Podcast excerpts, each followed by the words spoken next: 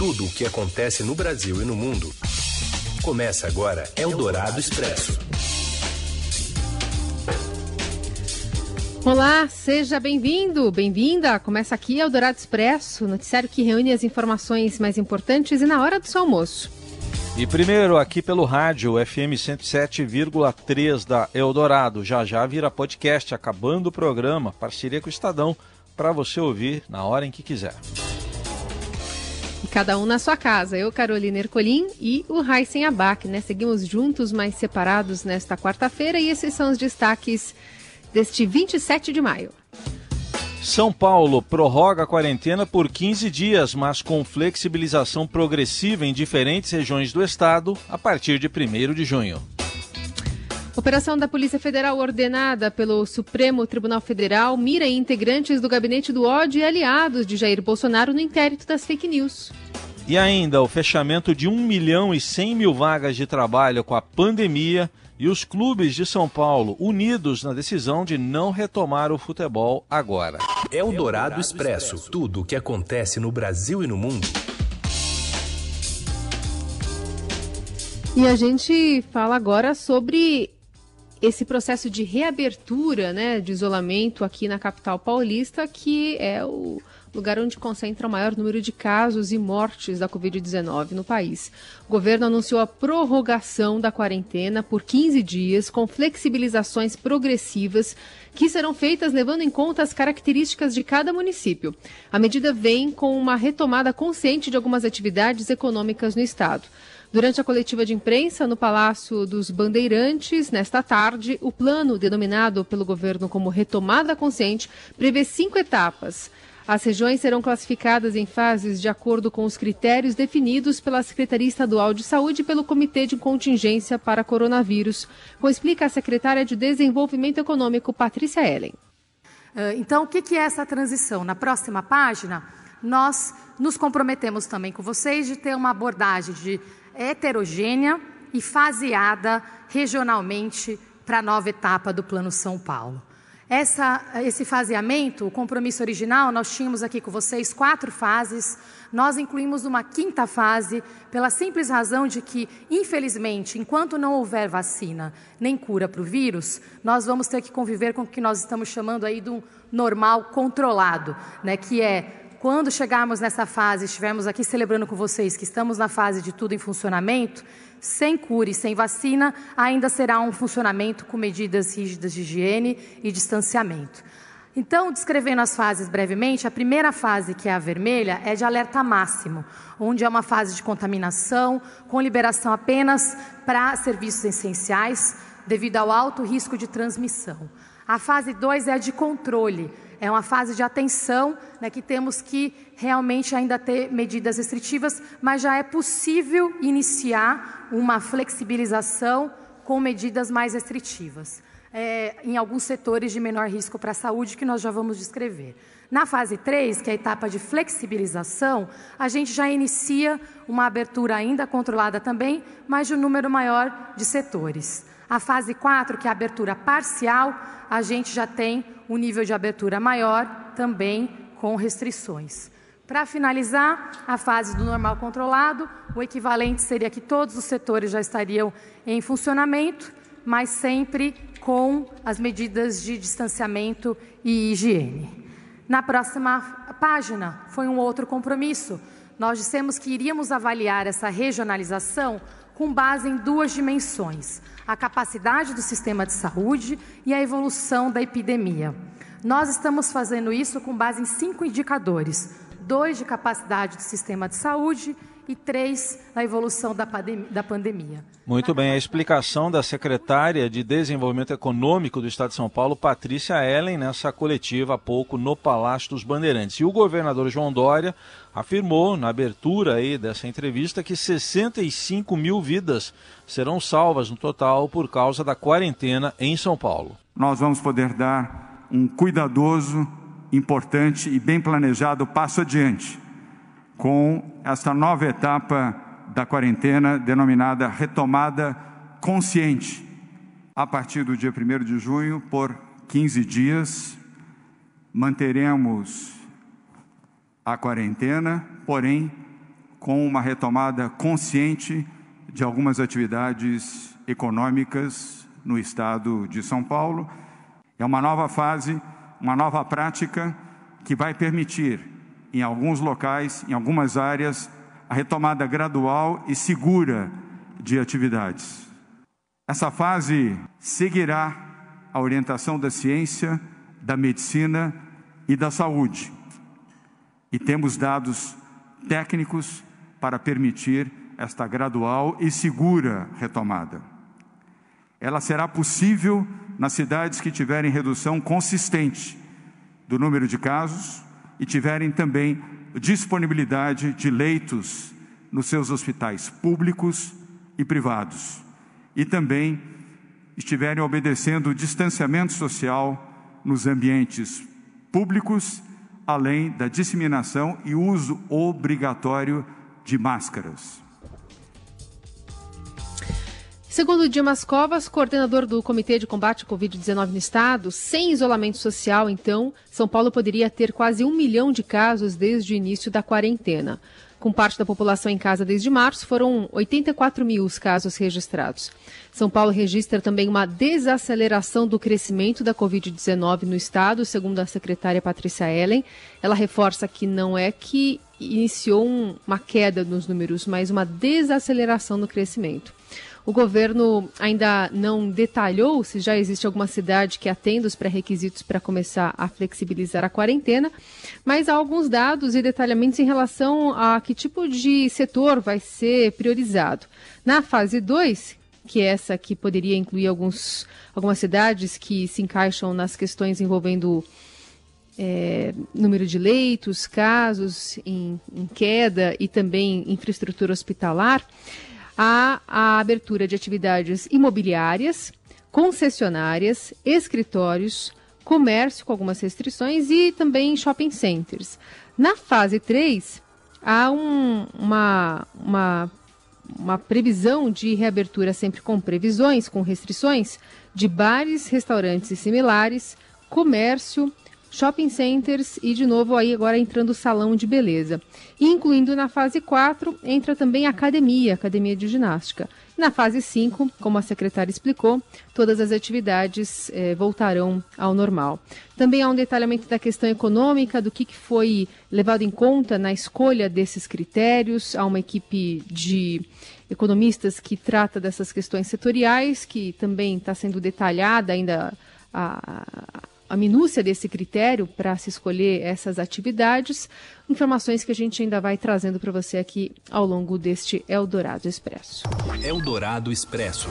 Bom, o detalhe é que a cidade de São Paulo está aí na, na fase 2, aí, considerada laranja, controle com a possibilidade de abertura com restrições então não vai flexibilizar tanto assim a partir de 1 de junho, a gente ainda vai ter esse detalhamento e a taxa de isolamento tem que estar acima de 55% para progressivamente ir abrindo. Mas nós temos exemplos aqui também de outros países e para trazer aqui para o que está nos acompanhando, é porque países que, que fizeram reaberturas graduais de suas economias estavam em curvas descendentes ou no platô dos casos de coronavírus. E o Brasil ainda está em alta e por isso a retomada gradual e regionalizada de algumas atividades, como planeja e anunciou há pouco o governo do estado de São Paulo, deve ser adotada com muito cuidado para evitar erros que gerem uma segunda onda da pandemia. O alerta é do médico patologista e coordenador do Laboratório de Poluição Atmosférica da USP, Paulo Saldiva, que foi entrevistado hoje pelo jornal Eldorado. Os países que fizeram a reabertura gradual, estavam em curva de platô ou descendente. Nós estamos hoje iniciando um processo de abertura quando o número de casos está é, subindo, subindo um patamar né, no país e também na, no estado de São Paulo, que ele sobe ou se mantém em níveis elevados sem nenhuma tendência de descenso regiões do estado que estejam com baixa incidência e regiões do estado que estejam com alta incidência da doença, talvez tenham tratamentos diferentes de diferentes processos de abertura. Eu acho que vai ter que ter um acompanhamento muito grande, porque na hora que estiver aumentando os casos de novo, você vai ter que rapidamente ter uma estrutura de testagem e de interrupção das atividades. Vamos ver o que acontece. Eu torço para dar certo, mas é difícil a gente prever o que vai acontecer. Eldorado Expresso. E outro assunto que a gente trata aqui no Eldorado Expresso é uma negociação da gestão Bruno Covas para uma regra especial para reabrir o comércio. Pedro Venceslau tem detalhes. Os planos regionais para a reabertura econômica do estado de São Paulo prevêem a retomada escalonada das atividades conforme o risco de cada setor, em um processo que levará até oito semanas para ser finalizado no melhor cenário e que depende do aval das autoridades de saúde do estado. Na capital, prefeitura e governo negociaram flexibilização nas regras, que irão permitir o início da reabertura. No início do mês, o governo estadual previa regras que autorizariam a reabertura em cidades que atingissem três índices duas semanas de queda de novos casos, taxa de isolamento social acima de 55% e ocupação dos leitos de UTI inferior a 60%. Agora, a gestão João Dória levará em conta esses fatores, mas vai flexibilizar o cenário mínimo para a reabertura. A capital, por exemplo, não precisará seguir os três critérios para iniciar a retomada, após negociação com o governo paulista. A gestão Bruno Covas, do PSTB, que há duas semanas cogitou até lockdown, que é o bloqueio total, agora avalia ter condições de permitir alguma abertura, mas não se enquadra em ao menos parte dos requisitos da taxa de isolamento de anteontem, feriado, que foi de 53%. E a ocupação de UTIs no feriado foi de 88%. Apesar disso, técnicos da prefeitura avaliam ser possível considerar que não haverá falta de UTIs até o fim da epidemia, levando em conta que devem receber mais de 300 respiradores esta semana e ainda há leitos da rede privada que poderão ser usados em um esquema de aluguel definido há três semanas. Eldorado Expresso.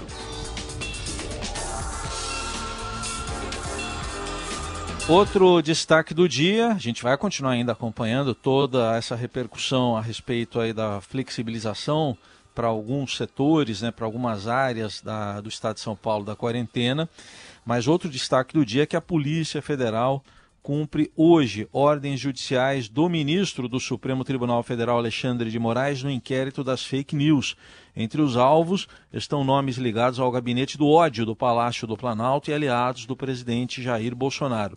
Alexandre de Moraes determinou que sejam colhidos depoimentos também de parlamentares, de oito deputados, e a quebra do sigilo bancário e fiscal dos supostos financiadores do esquema de disseminação de notícias falsas. Também foram expedidos 29 mandados de busca e apreensão no Distrito Federal, Rio de Janeiro, São Paulo, Mato Grosso, Paraná e Santa Catarina. Entre os alvos de buscas estão os integrantes de sites bolsonaristas Alan dos Santos e Winston Rodrigues Lima, o ex-deputado e presidente nacional do PTB Roberto Jefferson e o dono do grupo Avan Luciano Hang. Os parlamentares não estão entre os listados nas ações de busca e apreensão, mas terão que prestar depoimento em 10 dias. São eles os deputados federais Bia Kicis, Carla Zambelli, Daniel Lúcio da Silveira, Felipe Barros Batista de Toledo Ribeiro, Geraldo Júnior do Amaral e Luiz Felipe Orleans e Bragança, todos do PSL. Ainda serão ouvidos os deputados estaduais paulistas Douglas Garcia Bispo dos Santos e Gil Diniz, também do PSL. O vereador Carlos Bolsonaro e o deputado federal Eduardo Bolsonaro, filhos do presidente, fizeram postagens em redes sociais hoje, classificando a ação como inconstitucional. A lista completa dos alvos da operação contra as fake news está no portal estadão.com.br. Eldorado Expresso. Presidente Jair Bolsonaro afirmou em frente ao Palácio da Alvorada que não haverá mais operações da Polícia Federal no Rio de Janeiro, mas que não se trata de informação privilegiada.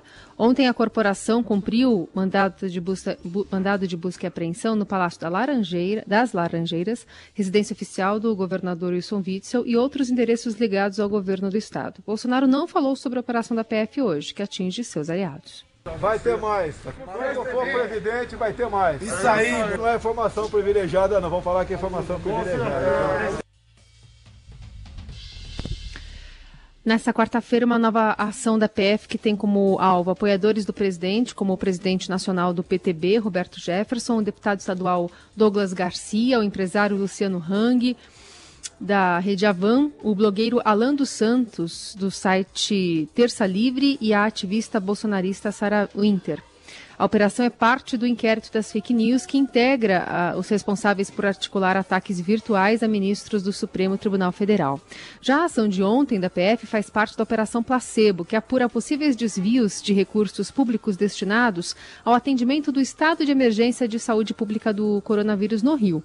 Segundo a PF, há indícios de que um esquema de corrupção envolvendo uma organização social contratada para instalação de hospitais de campanha e servidores da cúpula da gestão do sistema de saúde lá do estado do Rio de Janeiro. E em evento virtual promovido pela Associação Brasileira de Jornalismo Investigativo e a OAB, o ministro Alexandre de Moraes reforçou o papel da imprensa no fortalecimento da democracia. Foi o magistrado que expediu, como a gente ouviu aí, ordens que estão sendo cumpridas hoje pela Polícia Federal no âmbito do inquérito das fake news, mirando nomes ligados ao gabinete do ódio e aliados aí do presidente Jair Bolsonaro. Alexandre de Moraes defende que quem afeta a produção de ideias impede a população de se informar livremente e de formar opinião.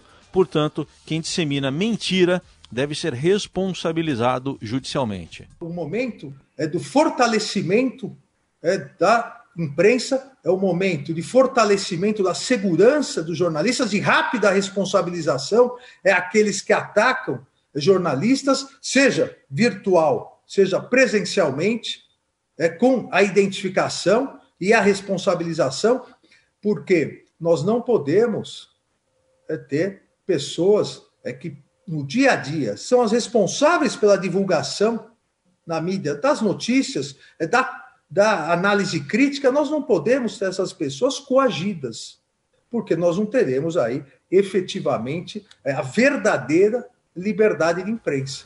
Eldorado Expresso. Ainda de volta aqui no Eldorado Expresso com as notícias mais importantes de hoje, destacamos a pandemia do novo coronavírus que fechou 1 milhão e 100 mil vagas de carteira assinada, com carteira assinada no Brasil em março e abril, segundo dados do CAGED, divulgados hoje pelo Ministério da Economia.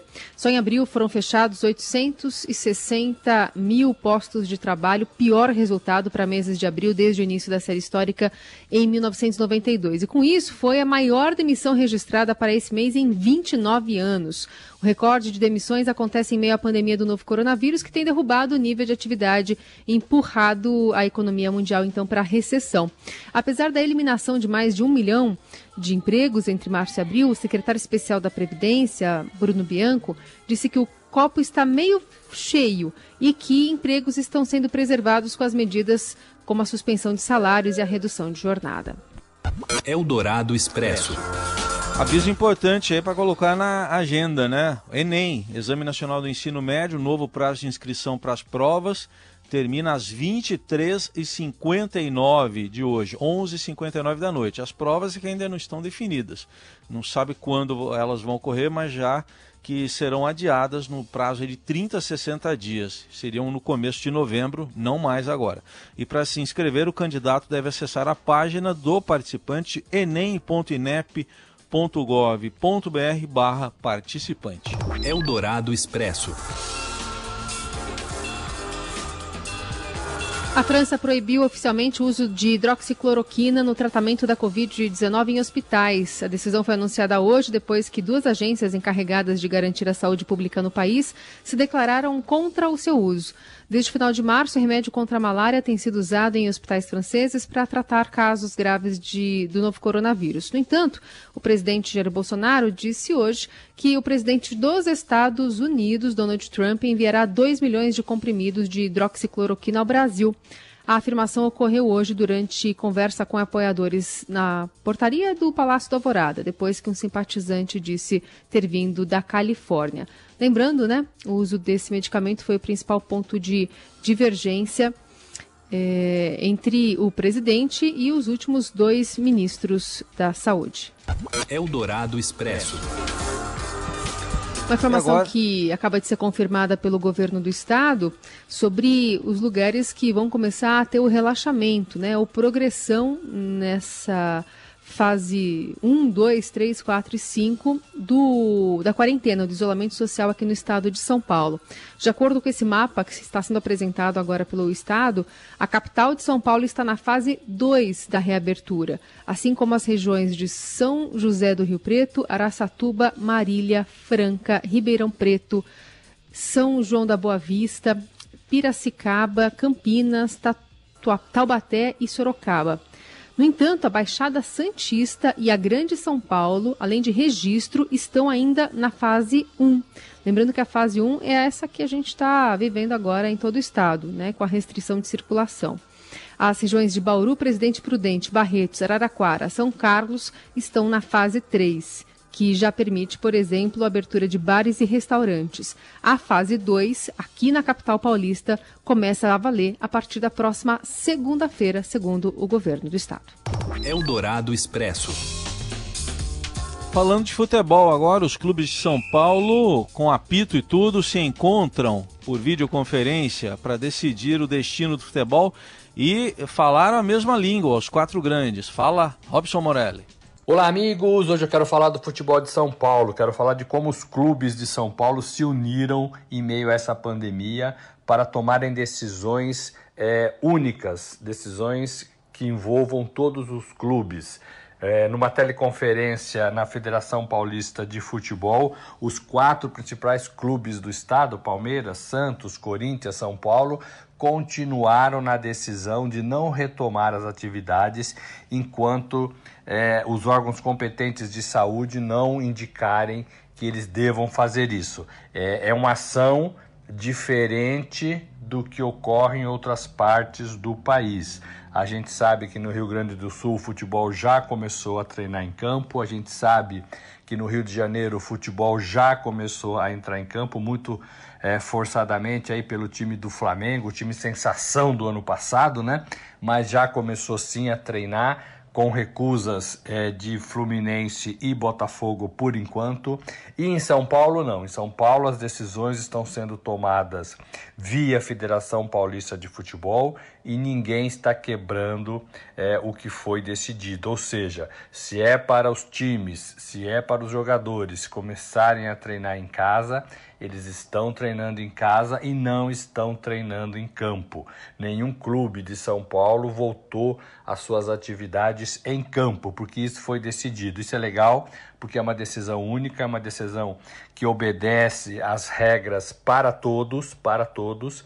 E os quatro grandes, claro, eles sempre dão o tom é, dessas decisões, mas vejo esse posicionamento bastante positivo nesse momento.